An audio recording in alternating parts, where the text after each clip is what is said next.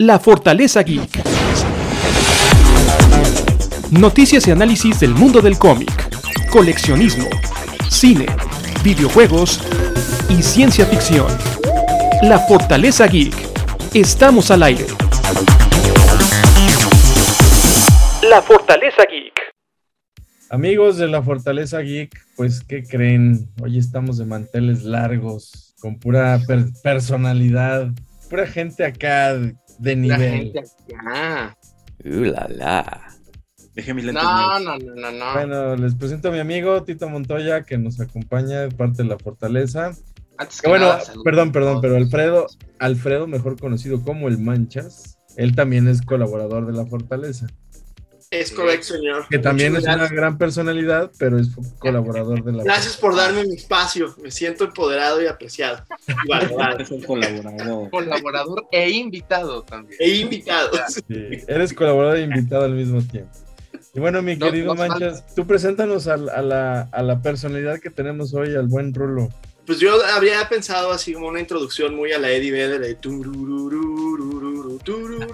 para presentar al Man of the Hour, a- al único e inigualable, al responsable de habernos traído a Living with Shine, habernos ilustrado a Canek Jr., haber expandido el universo de Clement con los Angeleros y haber colaborado con los X-Men y además haberle corregido una carita a Kelly Jones, the one and only Rulo Valdés. ¡Bravo!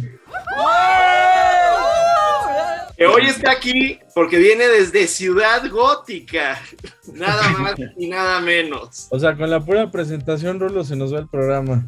Adiós, muchas gracias a todos por haberme visto. Lo buscan en sus redes sociales, por favor. Sí. Se te olvidó mencionar mis videos de Patti Cantú y de mi, mi aparición. Me acabo de ganar una pantalla de cristal. Justamente me mandaron hoy el- ya la constancia de, del video este de Piso 21 y, y Cristian Nodal, donde salgo haciendo un cameo. No mames, ese es buenísimo, cabrón, porque sí, sí, sí. Y ya, ya. Me, siento como en esta película de, ¿cómo se llama? De Camino al Dorado, cuando están así de, ¿te imaginaste que tu vida terminaría así? El caballo fue sorpresa. Yo estoy igual, así como el, vid- el video de reggaetón fue sorpresa.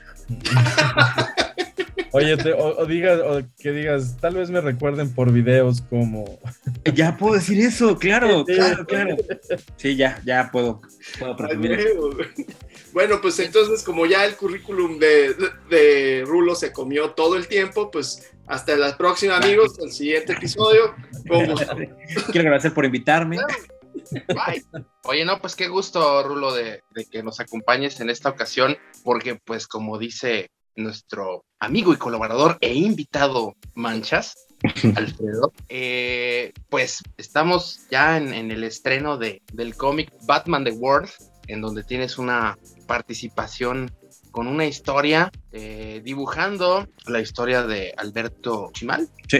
Y pues es que es algo, algo, pues Manchas ya dijo todo tu currículum. ¿Qué dibujante o qué persona que no le gustan los cómics no tuvo el sueño guajiro de dibujar para Marvel y para DC, ¿no? O sea, las dos editoriales más grandes. Y tú ya lo hiciste, güey. ¿Qué pedo?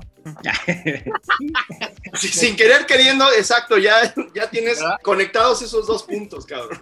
Sí, güey, o sea, mexicano aparte, ¿no? O sea, ahí ya como que el pedo patriotero y todo, ¿no? Pero pues sí se puede, ¿verdad?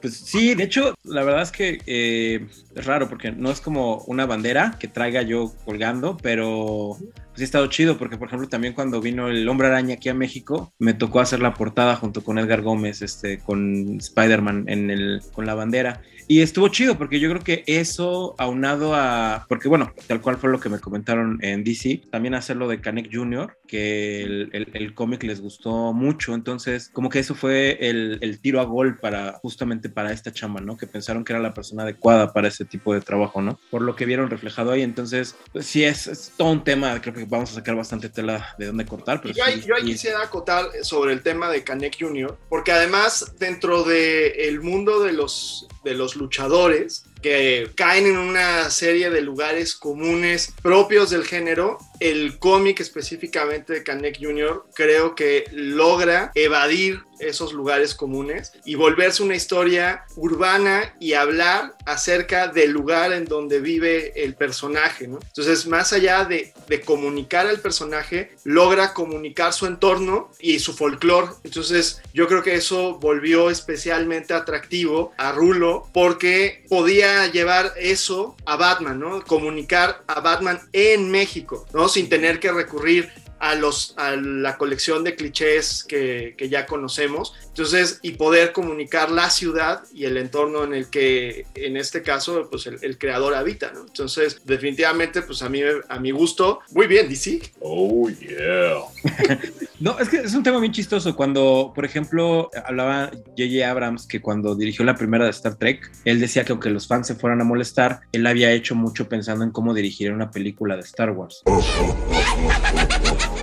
Entonces, justamente, pues eso le sirvió como carpeta, por decirlo de alguna forma, cuando, para que lo consideraran para dirigir Star Wars. Entonces, ah, para cagarla en Star Wars. Sí, porque es un es huevo gallina, como tú dices, o sea, y justamente Tito decía hace rato, y es cierto, o sea, pues, pues sí, sí soy fan de Batman, ¿sabes? Y lo que es un hecho real es que, pues, o sea, es, es como los personajes básicos del comiquero estándar promedio, ¿sabes? O sea, como que Batman, el hombre araña, ¿no? Entonces, eh, justamente bajo esa premisa, pues cuando nosotros teníamos como cierta idea para hacer Canek Jr., que era justamente eso, como algo que yo tenía muy, muy clavado en la cabeza, era que tenía que representar mucho México, finalmente, porque era lucha libre. Entonces, yo lo hacía como pensando mucho en un proyecto que a mí me gustaría ver. Y una de las cosas que a mí me gustan ver, por ejemplo, desde Amores Perros, creo que es como una cosa bonita, es poder ver lugares donde, que tú conoces y con los que te identificas, ¿no? Y eso es algo que creo que de repente engloba muy bonito, pero también como que sacar la parte bonita. Digo, te va a sonar súper ridículo y esto es un secreto que no diría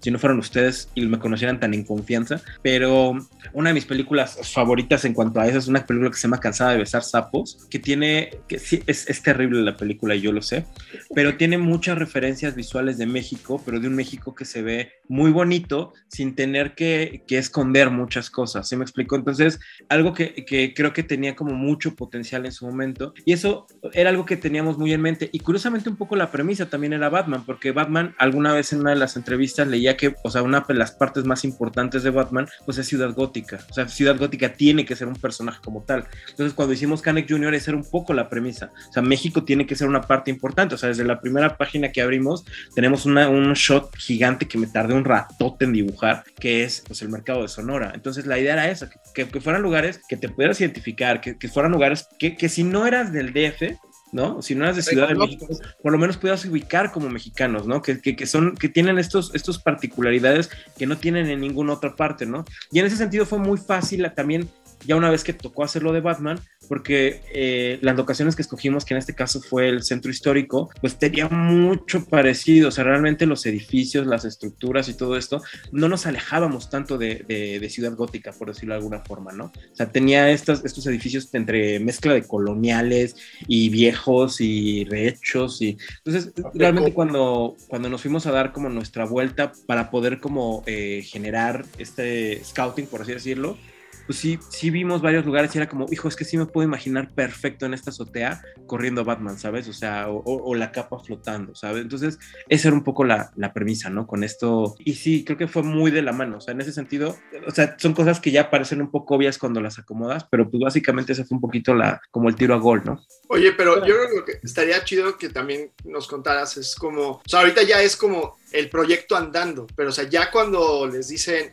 se quedaron con el proyecto. ¿Qué era, o sea, qué es lo que hace un fan de Batman? Y, como lo que decía Tito, ¿no? O sea, o sea, imagínate que de pronto te dicen, vas a dibujar a Batman y vas a dibujar una historia de Batman. Y en el mundo, o sea, ¿cómo nace la historia? El, ¿Qué digo con el personaje? Eh, es un tema raro porque, digo, para la gente que, que luego no tiene mucha idea de cómo funciona esto, son como procesos largos, no es un proceso sencillo. Y además, los procesos son como muy parecidos a la publicidad, o sea, pues vas casi casi a un casting, ¿no? O sea, te dicen, oye, ¿puedo, ¿puedo mostrar tu carpeta para esto? O sea, no te dicen para qué proyecto, es básicamente voy a mostrar tu carpeta. Y luego todavía es como, bueno, pues órale. Y luego todavía es, oye, ¿te, ¿tienes este cómic que me puedas pasar para poderlo mostrar? Sí, ok, no hay bronca. Este, oye, fíjate que hay un proyecto importante que no sé qué, cómo andas de tiempos. Bien, bien, lo que necesita. Entonces, de repente, como que hasta cierto punto ya te vas haciendo la idea que viene un trabajo, pero no sabes bien de qué es, ¿no? Y entonces ahí viene ya la, la charla de, oye, ¿qué crees que es un proyecto de Batman?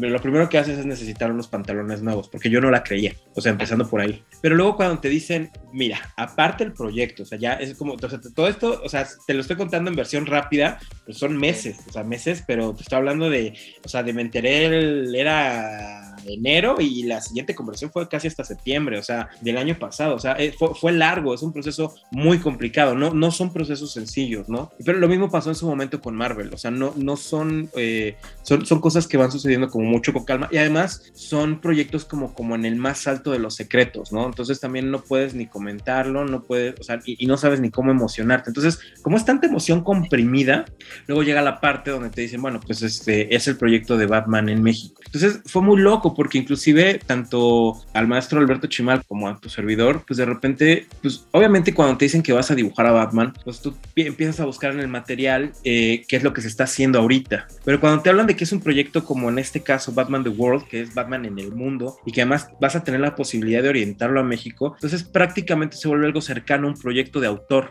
Entonces, es, pues es una responsabilidad bien loca y ahí es donde ya tratas de mantener la cabeza y los pensamientos lo más cuerdos posibles, porque creo que alguna vez lo llegamos a platicar. Cuando tienes que dibujar a Batman, pues hasta cierto punto, cuando dibujas al Batman que está actualmente, ¿no? Que ahorita creo que es el diseño de Greg Capullo, que fue el último diseño, rediseño que se hizo de Batman. Entonces, sí. hasta cierto punto utilizas, exacto, o sea, tienes las orejas chiquitas, el murciélago está, eh, es grande, eh, tiene ciertos pliegues, la, como una exarmadura, una cosa así. Entonces, hasta cierto punto estás imitando y tratando de lucir dentro de tu estilo lo que ya existe. Pero cuando es este como un proyecto de autor, pues entonces se vuelve como un, híjole, o sea, también tendría que hacer mi versión de Batman y tendría que hacer mi versión que se vea como algo que estoy haciendo yo, pero que a la vez se vea bien, que se vea padre para, porque finalmente es un cómic comercial, es una marca muy conocida, y por otro lado es que tanto puedo yo alargar la parte artística, ¿no? Así decir, no, es que sí quiero que el Batman tenga unos colmillos y que se vea,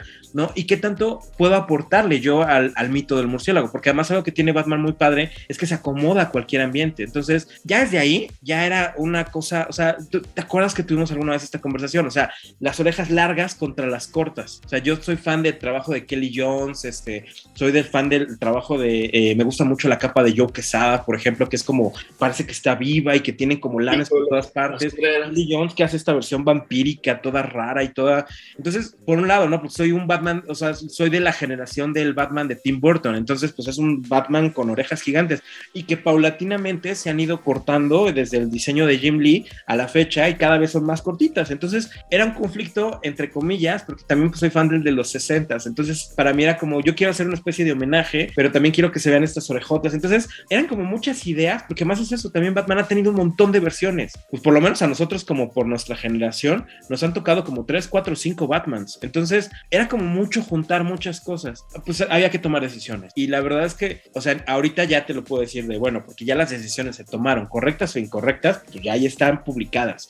Pero, pues en el momento sí era un drama, o sea, si era así como, híjole, es que ¿qué hago con las orejas? O sea, las dejo largas, las dejo chiquitas, eh, ¿qué hago con la cara? Que se le vean la, los, los, gestos de la ceja, o que sea más bien como una máscara, eh, ¿qué hago con la capa? Me gustaría que la capa tuviera una cosa como larga, y que, por ejemplo, lo que me gustó es que cuando se extendiera, sí pudiera parecer como un parapente, ¿no? Que tuviera también como extensiones y que quizás tuviera como alas de arcángel, como, como si fueran dos capas, ¿no? Y luego quizás, ¿qué onda con las botas, ¿no? Y luego, por ejemplo, eh, tenía este rollo de los picos de acá, si iban a ser picos nada más o iban a ser navajas, cómo iban a ser los guantes, iban a ser guantes. Por ejemplo, algo que me gustó fue crear unos guantes que estaban como, eran como guantes de biker, ¿no? Para que fueran duros y que los dedos pudieran ser sensibles, o sea, fueran como una tela más delgada para que Batman necesita tocar cosas porque luego es un detective y necesita usar piezas, herramientas pequeñas, entonces que, que tuviera las manos más sensibles y que son cosas que se ven en un cuadrito y con suerte, ¿sabes? O sea, se fija el que quiera, ¿no? Entonces, todo eso es mucho trabajo, ¿no? Y como siempre lo hemos platicado, hacer un cómic, pues es un proceso que te lleva mucho tiempo y que se termina leyendo en una sentada en el baño, ¿no? O sea, no es como un, un proceso, pues que es así, ¿no? Entonces, como, o sea, eso nada más te estoy hablando de Batman. Luego ya era también pensar en, los personajes que iban a aparecer, en cómo se iba a desarrollar la historia, en cómo la íbamos a contar narrativamente hablando. Entonces, pues sí era, o sea, en su momento, pues era mucha, mucha información. O sea, y luego eh, teníamos unos tiempos determinados para entregar y luego nos cortaron esos tiempos. Entonces fue como, ah, y eso agrégale que en el Inter se me fastidió la computadora. Oh que se echó a perder el disco duro, se nos perdió todo el material, y no. me rompió un dedo del pie. Ah. Fueron los procesos larguísimos, ¿no? Y en el Inter, además, pues estaba yo con otros compromisos previos que también eran, o sea, proyectos de otros trabajos que tenía yo también pendientes, pues que tenía que estar eh, fluyendo con ellos, ¿no? Entonces. Oye, DC les tiró línea, o sea, les dijo, pueden moverse, pueden hacer todo lo que quieran entre aquí y acá, o puede ser, pueden hacer lo que quieran. Esa es una muy buena pregunta y es como eh, interesante explicarla porque tú, bueno, tú lo entiendes también muy bien como en este espacio de publicidad, como que tienes que usar un poquito el sentido común. O sea, por un lado, no, te, no tienes bronca, ¿no? Te dicen, ¿sabes qué? O sea, haces tú la propuesta, pero nosotros la vamos a revisar. Entonces, por ejemplo, al principio se, se, armó un plot y, o sea, de hecho, al principio, internamente, había hecho eh, el maestro Chimal un plot y fue como, no creo que sea como, o sea, e, era, era muy extenso y tenía una historia y ya había propuesto algo y fue como no, o sea, internamente fue como, ¿sabes qué? Mejor vamos a ir por otro lado y fue como casi empezar de cero. Y luego ya una vez que empezamos otra vez de cero, ya que nosotros sentíamos que estábamos muy seguros, lo mandamos y nos dijeron, oigan, sí está padre, está chido, nada más yo les hago tales y tales y tales recomendaciones, ¿no? Por ejemplo, no sé, una que sí se puede quizás comentar es que Batman tenía que realizar un poquito una labor más detectivesca, ¿no? Y es que también teníamos algunas escenas que quizás sobraban, ¿no? Eran, o sea, esto se vuelve casi, casi como ir editando una película. Fue como, ok, hay que quizás cambiar esto, mover esto, y, pero nunca fueron imposiciones. Estuvo muy divertido porque eh, ya cuando hicimos las páginas todavía hubo como un par de recomendaciones. De hecho, en el guion había una escena que a nosotros se nos hizo muy divertida porque fue eh, Batman hablando por un celular. Y entonces nos, nos, hicieron la corrección, o sea, cuando venían las correcciones era Batman no usa celular, ¿no? Se nos hizo una frase que tenemos que hacer una playera, pero ya, o sea, teníamos que explicar que en realidad no era su celular, o sea, él estaba agarrando otro celular para, para usarlo. Entonces, esa escena es muy bonita porque sí es algo que, que, que sí, sí como una vuelta dentro de la historia. Entonces, era importante que Batman eh, saliera hablando con, por celular. Entonces, muy divertido porque hasta cierto punto, pues nos tuvimos que brincar un poquito la recomendación porque era necesario para la historia, por lo que estaba sucediendo. Y, por ejemplo, una cosa que sí nos pasó, que eso fue eh, pues muy fuerte, fue que ya teníamos el tiempo encima, si iba a venir la presentación a nivel mundial del proyecto. Obviamente necesitaban material para mostrar y para platicar un poquito del proyecto. Nos habían pedido una portada. Eh, habíamos obviamente mandado el boceto, habíamos mandado ya los bueno, las tintas y los lápices. Nos la habían aprobado. Entonces nos fuimos al color. El color lo hizo Edgar Gómez, que es un ilustrador también chingoncísimo. Perdón, bueno, chidísimo. Y entonces, eh, por, por decir pinches palabras. Vienes lo lee, pero que es Tito. Así, tu pendejada, no es chingón. No, ya lo conozco. Súper chingoncísimo. no, ya teníamos la super portada, estábamos muy contentos con ella y de repente nos la echan para atrás. Que es, que es un tema bien raro porque volvemos a lo mismo, o sea, es este tema del arte contra finalmente, pues estás pasando no solamente por un departamento que es el artístico, ¿no? Que es los editores, sino ya cuando la pasas a, a marketing, de repente marketing hace la recomendación y dice, ¿sabes qué es que no se puede ir esa portada? Ya cuando lo analizas, o sea, ya cuando lo vimos después por fuera, pues claro que tenía todo el sentido del mundo. Digo, ahorita ya lo puedo contar porque esa, esa portada no salió y ya, ya vieron cuál es la portada, ¿no? En ese momento era una portada que era un homenaje al, al Detective Comics 27, que era con este Batman que estaba cargando al, al ladrón, pero en lugar de cargar al ladrón, era, estaba cargando a Horacio García Rojas, ¿no? Y estaba en la, el, el Batman era esta versión como como si fuera un Kamazots, ¿no? Un dios, este, este dios maya. Entonces era una versión como de Batman Maya que estaba como cargando y, se veía, o sea, y, de hecho hasta parecía Diego Luna ahí como haciendo un cameíto en el, o sea, los charolastras como salían Diego Luna y Gael García como de espaldas en lugar de las personas que aparecían. Entonces, la verdad se nos hacía una portada muy padre, pero pues sí se salía dentro de la línea de todas las portadas que ellos tenían. O sea, porque en todas las portadas tenía que aparecer Batman. Entonces, ya fuera la versión que fuera, tenía que aparecer Batman. Entonces, sí tenía todo el sentido del mundo, pero sí nos dolió mucho. Para que tuviera una identidad propia, la antología, ¿no? Claro, a nosotros nos hacía todo el sentido del mundo, pero también, o sea, la idea de esa portada es que fuera una como una especie de portada de cómic mexicano antiguo. O sea, ser un poco como una especie de parodia, por así decirlo. Pero también el personaje no aparecía dentro del cómic. Entonces, pues era como, híjole, o sea, sí está padre, está muy bueno el guiño de ojo, le da eh, un mensaje semiótico súper interesante, pero, al abrirlo no lo encuentras. es un chiste que tienes que explicar eh, a cada persona que se lo vea. Entonces, tiene mucho sentido. Y, o sea, son esas cosas que nosotros nos salimos un poquito del redil, no en, en, a propósito, pero que sí, o sea, obviamente, si ya cuando lo analizas dices, pues sí, sí, tiene todo el sentido del mundo y, y perdón por, perdón por haberla regado, pero sí. Entonces, al final digo, la portada que quedó nos encantó, ¿no? O sea, sí, sí estábamos muy contentos con ella pero sí fue una portada que tuvimos que, que, hacer pues ya con este también tema de emergencia, porque además la otra portada me habría tardado una semana en trazarla, o sea, sí fue un periodo muy largo, o sea, sí, sí tenía mucho detalle, o sea, sí estaba yo muy clavado, o sea, porque además hice el diseño del Batman, Camazots, o sea, lo, lo hice en tres vistas para que pudiéramos tener, porque como además eh, Edgar Gómez es pintor digital, pues él necesitaba muchos materiales de referencia. Entonces la nueva, por ejemplo, ya fue como, bueno, pues ok, o sea, ya, ya fue mucho más sencilla su elaboración, también un poco por la prisa que teníamos. Oye, ¿y esa portada, este, tienen, o sea, ustedes conservan el, el archivo final? Sí, claro. Sí, sí, sí. Sí, sí, sí, no, o sea, que sí nos quedamos con ella, y originalmente, bueno, querían hacerla, este, digo, también puedo platicar de ella porque pues al final salió, va a salir publicada en la edición eh, mexicana, entonces pues la van a ver, o sea, finalmente, ¿no? Y, y, es una portada no utilizada. Y obviamente siempre sale el comentario de, ah, pero es que esa portada estaba más padre, y es, sí, sí estaba más padre, pero quizás yo también como editor tendría que tomar esa misma decisión, ¿sabes? O sea, viendo las demás portadas, cómo está luciendo Batman dentro de la ciudad. No, pero, pero, ¿cómo fue, cómo fue la dinámica de trabajo con DC? Es lo que te iba a preguntar. Eh, con ellos de trabajo, pues sí, así como en realidad fue el contacto. Ya una vez que estábamos esto, nos tuvimos que organizar nosotros, pues mandábamos eh, la chamba, nos contestaban con un ya recibido, este, ya te dan luz verde. O sea, digo que el proceso es muy parecido a publicidad, o sea, porque de hecho también en Marvel fue muy parecido. O sea, es como, digo, y depende también mucho de las prisas y de los tiempos. Si al final, inclusive ya con las últimas páginas, estábamos sufriendo un poco, digo, y, y hay cosas que se van a notar. Sí, sí, ya estábamos muy apretados en tiempos, pero ya no, ya no había tanto tiempo para cambios, pero en general no, no hubo, o sea, ya cuando fue el trabajo, o sea, los, los, como que el formato americano de trabajo en ese sentido es tan organizado que tiene mucho, o sea, este rollo de, es muy difícil que, o sea, por eso checan tanto y son tan quisquillosos al principio, para que ya al final, pues te están contando un poquito con que por eso están contratando artistas profesionales y todo este contexto, porque pues al final del día sí es un poco una obra de autor, ¿sí, ¿Sí me explico? O sea, sí, sí no nos pusieron limitantes de ni de insultos ni de groserías. No, no, no, no. O sea, nosotros estuvimos bien. O sea, en ese sentido pudimos habernos inclusive visto un poquito más este, extensos. Y no, la verdad, porque digo, ya, ya leerán la historia, pero pues sí tratábamos de tocar un tema que era un tema que a nosotros nos parecía importante tratar, pero que además también era como un poquito darle la vuelta porque algo que teníamos era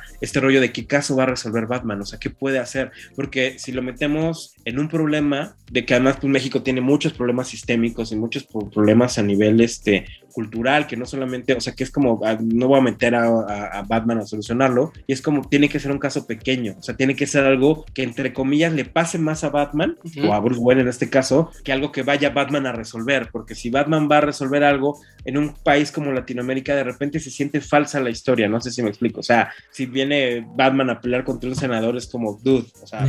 y, y, un poco lo que, lo que ese ejemplo lo hemos visto con Hit Girl, ¿no? De, del tour que se ha ido aventando, este, de ahora me voy a Roma, me voy a Colombia, me voy a Canadá, que además esa es un poco la duda personal que tengo sobre el tomo en general, ¿no? O sea, cómo es que cada quien abordó a, a Batman en su país, sino como que tal cual Bruce Wayne un día se metió a su hangar privado y le dijo al piloto, tú arráncate, yo te digo, Dale, dale. O lo iban citando en diferentes partes y entonces ahí es donde la situación lo agarraba y decía, puta, pues ahorita Batman es el único que puede resolver este pedo. Ese es un tema bonito, porque cuando nosotros nos dieron el proyecto, nos lo dieron tal cual como se los estoy contando ahorita. O sea, fue así como de, pues es Batman en México. Y fue como, ¿pero cómo? O sea, ¿es Batman mexicano? O sea, todas estas preguntas que hizo la gente, y es muy chistoso porque después ya cuando salió el anuncio, eran las mismas preguntas que tenía la gente, así de, pero a ver, ¿cómo? O sea, ¿es un Batman mexicano? Porque también ya existía este concepto de Batman Incorporated, que eran como, ya sabes, que estaba el gaucho y que estaban, o sea, como, bueno, o sea, ¿vamos a inventar un Batman mexicano? No. Va a ser Carlos Slim. Exacto, o sea, va, va a ser Batman Bruce Wayne visitando cada país. Y ahí de, de ahí ustedes dense. Y de hecho se nota mucho en la, en la obra, y eso está muy interesante como eh, muchos autores, pues obviamente hay algunos que trata, como que cayeron en el lugar común de Batman va y se enfrenta contra, o sea, Batman ya va buscando resolver un caso en el país determinado, ¿no? Y entonces en ese país llega, resuelve el caso y ya se va, ¿no? O sea, hay, hay casos como eso, ¿no? Hay un- a mí, por ejemplo, la historia de Rusia me gustó muchísimo porque es una historia que cuentan desde alguien, o sea, de Rusia, que habla sobre Batman. Entonces, muy, muy, o sea, creo que le, le da una vuelta muy interesante, ¿no? ¿No están conectadas las historias? O sea, ¿no les dio una línea de...? No, no, no. Hay un inicio, o sea, hay una primera historia que es de Bermejo y de Azarelo, que es como una historia que como funciona como punto de partida. O sea, no sé si me explico. O sea, no es tal cual un, un, ah, bueno, entonces Batman va a terminar y va a decir, ah, bueno, entonces ahora vámonos por todo el mundo. No, es más como, o sea, esa historia en realidad sirve más como para, como enganchar un poquito todo lo que, de lo que se va a hablar. Pero la verdad es que también, o sea, digo, hay algo que está bien loco y es bien difícil de mencionar, pues es que no teníamos una referencia. De nada. La mayor referencia que teníamos por el espacio que teníamos y por el tipo de proyecto que era, pues era Batman Black and White, ¿no? O sea, este concepto donde los artistas agarraban su propio concepto y lo llevaban hacia su propia, hacia su propio imaginario. Entonces, pero acá teníamos el, el most, teníamos, o sea, la, la- la comanda de que pues, tenía que ser en el país. Entonces, no era solo contar una historia de Batman. De hecho, eso fue parte un poquito de la premisa cuando empezamos a platicar con Alberto la primera vez, pues es que tenemos chance de contar lo que queramos. Entonces, no caigamos como en lugares comunes porque justo creo que es donde le va a pasar algunos, ¿no? Oye, y, aunque les supongo, o sea, ya sabemos que no, no es el caso, pero ¿se vieron tentados en su momento a traerse al- algún villano de la galería? No, claro, no, no, déjate de eso. O sea, en realidad es que había la O sea, como para que posibilidad. expliques o sea, un poquito como de qué ideas cruzaron por su Sí, mente. no, no, no. Parte del brief inclusive era que, que podíamos hacer un personaje. O sea, obviamente, o sea, ellos nos lo vendían como algo, un plus, que se iba a volver como un personaje oficial de DC. Me dan miedo. Lo siento, señorita. Vinimos a hacerle una visita inesperada al señor eh, Clavario Ank. Este es su departamento, ¿eh? Tío Clavario está en la biblioteca. ¿De parte de quién? Batman y Robin. Ah, sí, pasen por aquí. Era- eran dos oportunidades. O sea, por una podíamos utilizar un personaje, ¿no? Que por ejemplo digo, y eso lo digo porque ya esas páginas ya las mostraron en los previews, ¿no? Por ejemplo, Alemania decidieron utilizar al Joker, ¿no? Y está muy padre la versión del Joker que hicieron los alemanes, ¿no? Do I really look like a guy with a plan? se podía, ¿no? Inclusive en Francia también utilizaron a Catwoman. Entonces es, es muy bonito porque por un lado Ulala. utilizan estas, esto, podemos utilizar estos personajes, pero la bronca que teníamos inclusive también que tuvimos ya con el villano, digo, ya la gente cuando lo lea se podrá dar cuenta un poquito cómo está el show, pero tratábamos también de, de no caricaturizar el problema que estaba tratando Batman. Entonces eso era muy delicado porque no podíamos, o sea, que queríamos poner un villano que pudiera ser un poquito, entre comillas, más genérico para que no terminara siendo una caricaturización del problema del que estábamos hablando en particular. Entonces, e- es- suena una vuelta bien rara, pero es muy importante en ese sentido para nosotros, porque no, no queríamos que se sintiera Batman contra malo malosín, que ya sabes que es como el, ah, sí, yo soy el, y, y por qué no, o sea, porque al final ya de lo que estábamos hablando, o sea, ya la historia todavía tiene como una cierta vuelta de tuerca, entonces no será más importante presentar al otro personaje que digo, se ve en la portada, que es el fantasma, ¿no? Que es, que, que es un personaje que todo el mundo nos ha dicho que sí es la llorona, ¿no? Y es un personaje nuevo, o sea, es un personaje que sí tiene esta inspiración de las mujeres de blanco, ¿no? Que son estos fantasmas que, que son mujeres que andan vestidas de blanco y andan generando como ruido. Alma En en este sentido, Sí, que son almas en pena, exactamente, eso es, la- eso es lo que estaba tratando de decir. Entonces, justamente... Es la misma tontería. ¿Qué? Nada, Tito se puso a bailar como Lucía Méndez. Ah, qué- No, y entonces la idea era esa, o sea, justamente cómo podíamos contar eh, estas dos, como dos historias, por así decirlo, que están vinculadas, pero volvemos a lo mismo, teníamos un espacio de ocho páginas, entonces, digo, ustedes lo sabrán perfecto, pues es muy poco espacio para contar todo lo que queríamos contar. Entonces, Oye, esas ocho páginas, o sea, no eran negociables así, una página más, eran ocho u ocho. Sí, porque, eh, o sea, eran ocho para todo el mundo. Básicamente no éramos solo nosotros, eran los 14 países. Porque además también, obviamente, el, el tomo tiene una cantidad de tamaño para que pueda tener una versión estándar y que pueda, obviamente, ser comercializable, bla, bla, bla, bla, bla, todo. Porque si no iba a quedar un tomote. Porque de hecho también, pues parte del tema es que, pues, o sea, de países americanos que escogieron, digo, quitando Estados Unidos, pues están México y Brasil, ¿no? Digo, Sí. latinoamericanos somos, o sea, de habla hispana somos nada más nosotros. No, y del continente, pues, o sea, son Estados Unidos, México y Brasil. Exacto. Entonces, Wow, sí, sí, sí, entonces, sí estuvo padre. Y sí, sí, pero también era una responsabilidad, porque también otra vez parte del proceso creativo era, bueno, ¿y dónde ponemos a Batman? O sea, lo vamos a llevar al DF, lo vamos a llevar a, a Mérida, lo vamos a llevar a Monterrey, o sea, ¿dónde podría ser? Porque de hecho nosotros mismos estábamos con el tema de, pues es que no queremos que caigan el cliché de pues, la Ciudad de México, pero pues estábamos a mitad de pandemia. Entonces también fue como, tenemos que agarrarnos de algo que también nosotros conozcamos bien, porque finalmente también se trata de hablar de algo que nosotros, y pues los dos somos chilangos y estábamos aquí, entonces pues fue de, pues es que hasta para hacer, eh, o sea, para hacer el scouting, y fue algo que valió mucho la pena, porque, por ejemplo, eso fue muy loco. Alberto diseñó una ruta de dónde partía Batman a dónde terminaba Batman. Entonces, en algún punto de la vida, cuando se lanza a atacar al villano, se lanza de un edificio en particular, que no me gustaría decir cuál es para que la gente le, le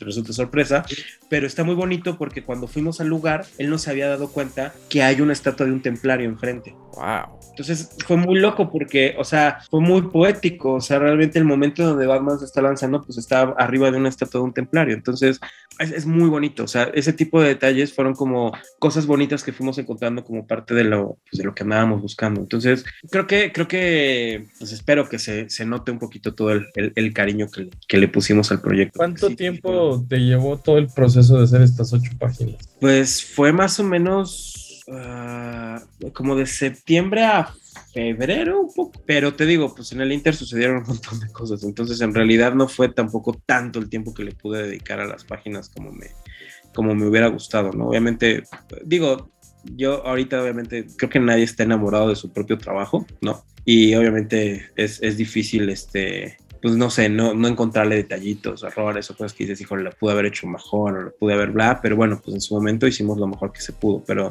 pero sí, sí fue un proceso largo, ¿no? Sobre todo por eso que te digo, también de repente sentíamos que teníamos un tiempo más eh, largo y de repente se nos dijo, no, este, no, es más, mucho más corto, y fue como, uy, bueno, entonces no, tampoco Oye, tuvimos, o sea, noción de todo el tiempo que teníamos, ¿sí me explico? Y ya un poco como, como has estado haciendo el símil con publicidad, ya porque suele suceder, ¿no? Que cuando entregas para un comercial, pues solo te... La, siguiente comunicación que tienes es, ya puedes meter tu recibo. Nunca te... O, o si hay cambios, ¿no? Pero, o sea, ya cuando llega el último cambio que nunca te dicen, este es el último cambio. DC les dijo algo, así como de, ya ha recibido muchas gracias, felicidades, o... Sí, sí, no, de hecho estuvo muy bueno porque hubo mucha retroalimentación también, o sea, ya inclusive una vez entregado el trabajo, o sea, sí estaban muy contentos, o sea, de hecho tengo un montón de correos de, porque además eso es otra cosa, los editores de Estados Unidos son muy efusivos y muy buena onda, entonces sí, o sea, hay unos comentarios, porque inclusive en algún punto tuvimos un retraso, ¿no? Y fue como de, oigan, este, vamos un poco tarde con estas páginas y fue de, bueno, pero si se ven igual que las primeras, o sea, entonces fue como, uy, o sea, recibir ese tipo de retro de ese calibre, de esa gente, sí fue como gracias, ¿no? Entonces, pues sí, se toma mucho. Todo era la, toda la comunicación era por correo. Ahorita sí, ¿O sí, sí, tenían fue por- videollamadas o cómo, cómo Sí, era? llegamos a tener, no, nosotros por ejemplo sí tuvimos muchas videollamadas, inclusive eh, ahí también estuvo Giovanni Arevalo, que es este como el content manager ahorita de todo lo que es este Marvel y DC en, en Televisa, bueno, en Smash.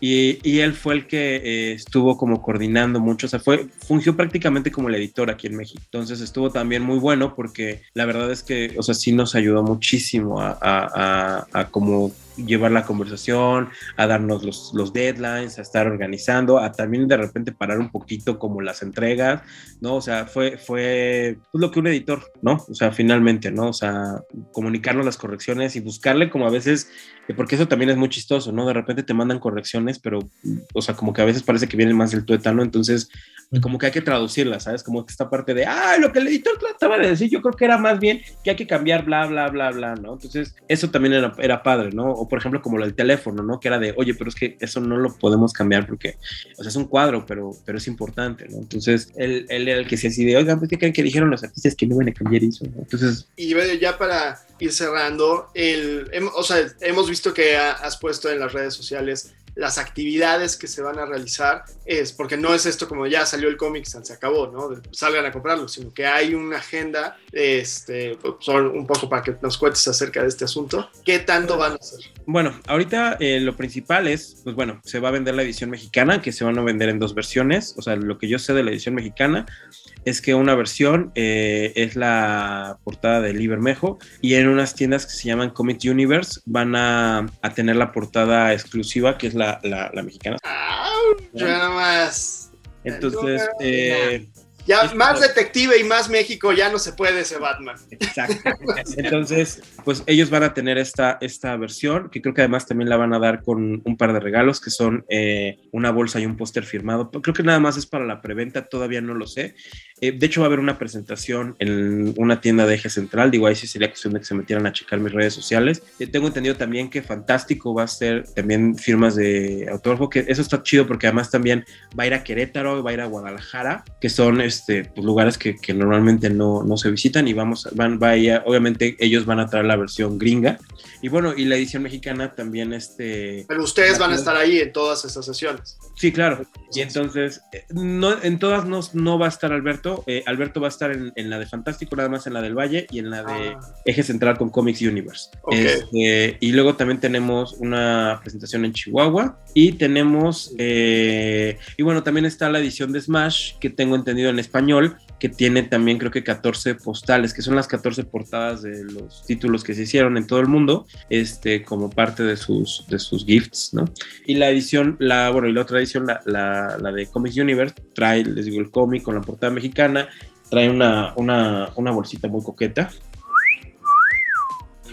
hay un póster que, que, eso sí ya no los puedo mostrar porque ya los entregué, este, pero que vienen firmados tanto por mí como por Alberto Chimal. Entonces, la verdad es que sí, creo que está bastante, o sea, se están poniendo mucho la playera y la verdad es que está quedando bastante, bastante padre. Y bueno, la edición americana que es así viene, pues es la normal, ¿no? Es un tomo grande, son 14 países, este, por ocho páginas cada país, pues hecho los números. menos de 500 pesos, entre 400, 300 y 400. Entre creo que 300 y 400. Y no sé bien, tengo entendido que es un precio estándar, o sea, es un precio que maneja normalmente en el caso de la edición en español, pero también en la edición americana, pues dependerá mucho del cambio a cómo esté ese día, ¿no? Y bueno, sabemos que en el caso de algunas tiendas este, que, que distribuyen cómics americanos, pues hacen el corte hasta ese día y ven cómo, cómo está el dólar, ¿no? Entonces... Para que la banda eh, aparte unos 500 pesos. Lleva ese cambio de 500. Sí, para el, para el gringo yo creo que sí. Sí, sí, sí. Sí, yo creo que el, el, el gringo va a estar un poquillo más caro. Sí, sí, sí. Ok. Eh, pero la edición mexicana, la verdad, no le pide nada a nadie, ¿no? O sea, está, está bastante, bastante sí, buena. ¿no? Y esa es, pues, digamos, para la que, digo, la que está más eh, accesible para todos, ¿no?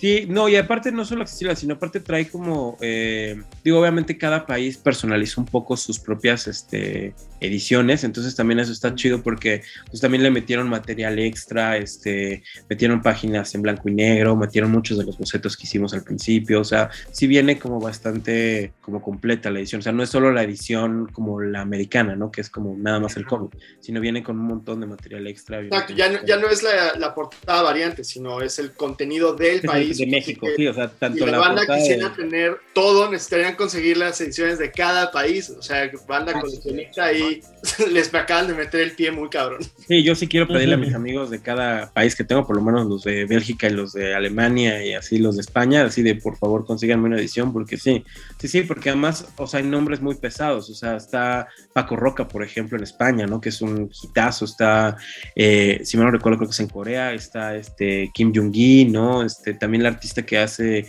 el manga japonés también es una artista bastante conocida. O sea, hay, hay nombres bastante pesados y los artistas están bastante, bastante, bastante chidos. Sí, la verdad es que es un, un honor y un pavor también estar entre, codeados entre tanto. O sea, el roster de artistas es, es, es muy bueno. Entonces, sí, sí, la verdad es que es un, un gran, gran honor.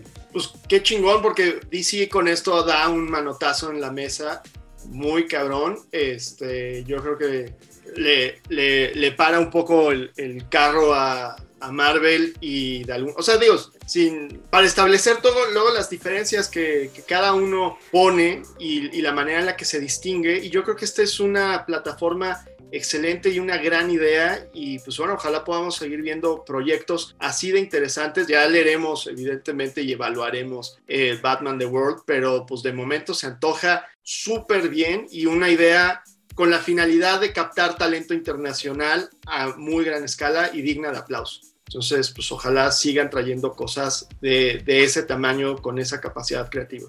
Sí, sí, la verdad es que eso, eso, eso es muy bonito, el, el, tamaño de... Porque además se nota, ¿no? Creo que todo, todos los equipos creativos metieron eh, muchísimo, muchísimo amor en lo... O sea, lo que sí se nota es que es una edición súper llena de nervios y de amor y de todo. O sea, sí, todos los artistas creo que nos escogieron para esto, pues estábamos, o sea, realmente considerábamos un gran honor, ¿no? O sea, es como un mundial o unas olimpiadas de artistas prácticamente, porque, o sea, siempre se hacen las historias, o sea, siempre, digo, no es, no es raro que Batman viaje a, a algún país o algo así, pero siempre se hace bajo la, la, idiosincrasia y la idea y todo desde el punto de vista del americano, ¿no? Y ahorita como que tener estos puntos de vista, pues tan nativos. Pues es, es, muy interesante. La verdad es que yo tuve ya la oportunidad justo ayer de leer la, la novela y, y, híjole, se vibra muy cañón el amor que se le puso, ¿no? O sea, y, y, y te das cuenta, ¿no? Como creativo ya estando ahí, te das cuenta perfecto quién se puso nervioso, quién no se puso nervioso, quién sacó la casta, quién, quién, o sea, es, es muy interesante, ¿no? Y,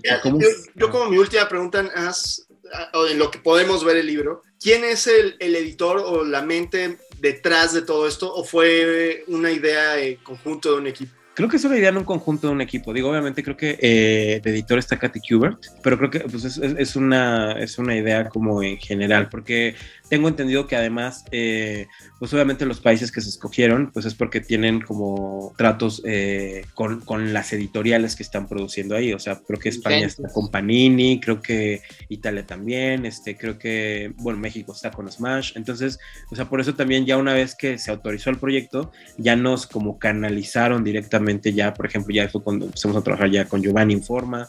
Entonces, sí ya hubo un, una comunicación a partir de eso, ¿no? Porque finalmente pues eran esfuerzos que iban a sacar con cada editorial, porque algo que está muy impresionante también es que es una edición que va a salir en simultáneo en los 14 países, o sea, es el mismo día salen los 14 países, entonces se produjo, o sea, con la misma calidad, con el mismo espíritu, con el mismo, o sea, en el momento, o sea, todas las, todas las ediciones se, se cocinaron al mismo, el, el, mismo día, ¿no? Entonces, eso está muy padre porque no es algo común, o sea, el, el proyecto en sí, digo, el honor que, que, que, es, que, es, enorme, aparte de todo el roster y aparte de todo esto, es que pues, es un proyecto sin precedentes, que era lo que les decía. O sea, también no teníamos mucho ni de dónde agarrar como para referencia cualquier cosa, porque pues, no se había hecho algo así. No sabíamos, o sea, no teníamos ni idea, ni idea, ni idea de qué, qué, qué iba a ser.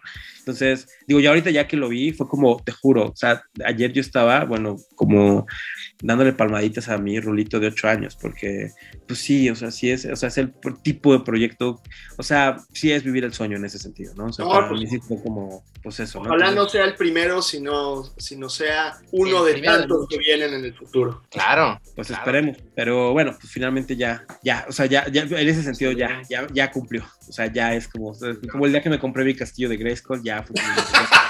ya no le debo. Como el día que me compré mi castillo. Ay, cabrón, pero de Grace. No, no, no, no, ya eso ya no le debo nada al rulito niño. Ya, ya es así, no, no. Es que es eso. O sea, todo, toda esta parafernalia, todas estas cosas que tenemos aquí y todo esto. Se habla mucho del, del, espíritu. Entonces, desde ahí es donde traté como también de meterme, ¿no? O sea, de lleno con, con ese espíritu, ¿no? Entonces, pues, a ver, ojalá que se note. Qué chido que ahora sí que, pues no, no quiero decir ese pongas en alto el país, no, sino que qué chido que alguien eh, de aquí, de, de, de, México, haga, pues tenga un contacto, ¿no? Con, con esos personajes. De la banda, cabrón. De, de la, la, banda. banda. con esas editoriales, estar en esos niveles está muy chido y pues ahora sí que a comprarlo, ¿no? Y a leerlo. Y a reseñarlo y a todo. Sí, sí, sí. Todo, todo, todo. Esperen la reseña y todo ahí en la Fortaleza Geek. Muchas gracias, Rulo, por, por estar aquí en este, en este capítulo del podcast. Y Sigan en Pues no nuestras sé. redes A- Las redes de Rulo. y las redes de Rulo exactamente. Eh, soy ¿cuáles como? Rulo-Valdés en todas con doble S, porque soy Valdés de esos con S. Entonces me pueden encontrar así en Twitter, en Instagram, en Tinder. ¿No? este, pero, Vamos muy bien, güey. pero bueno, ahí estoy. Entonces, eh, Nunca está de más dar esa información. este, Siempre habrá quien le interese, güey. Eh, Let's do it to it, honey. Y a nosotros síganos en, pues, en Spotify, en Apple Podcasts, Google Podcasts, iVoox, Anchor, todas las plataformas sabidas y por haber. También en las redes sociales, en Facebook, Twitter, Instagram, TikTok también, por ahí andamos. Eso. La- próximamente el OnlyFans de la Fortaleza Geek. OnlyFats. Es. OnlyFans. OnlyFans es el OnlyFans. Pues sale, banda. Muchas gracias. Gracias. Un honor. Gracias por, por, por estar aquí. Síganos en la fortaleza. Bye. Bye, bye. Ush. Síguenos y dale like en Facebook y YouTube como La Fortaleza Geek y en Twitter como arroba Fortaleza Geek. Nos vemos hasta la próxima emisión. La Fortaleza Geek.